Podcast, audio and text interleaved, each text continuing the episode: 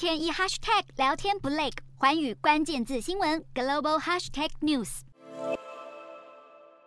美国期中选举进入倒数一个月，八号，美国前总统川普现身内华达州为共和党造势，不止嘴上不饶民主党。美国媒体报道，川普已经改组超级政治行动委员会 （Super PACs），并且砸重金打广告。八号开始在美国多地放送，其中内华达州超过五十万美元，宾州近八十三万美元，乔治亚州也超过九十五万美元，亚利桑那州更是突破一百一十万美元，在俄亥俄州更耗资一百三十四万美元。光是这第一波就直逼美金五百万。并且针对选情紧绷的关键摇摆州，聚焦在抨击民主党的竞选对手上。更有专家指出，这回其中选举广告支出的规模是前所未见。从西雅图到华府，民众不约而同走上街头，针对女性流产权示威。罗诉韦德案遭到推翻的后果是民主党主打的议题之一，而共和党则是狂踩拜登执政下通膨率居高不下的痛脚，信心满满。分析指出，尽管在众议院席次预测比较明朗，但是如今两党在参议院席次各半，更让民主党如履薄冰。因为选战中微不足道的小错，都可能让民主党沦为国会少数。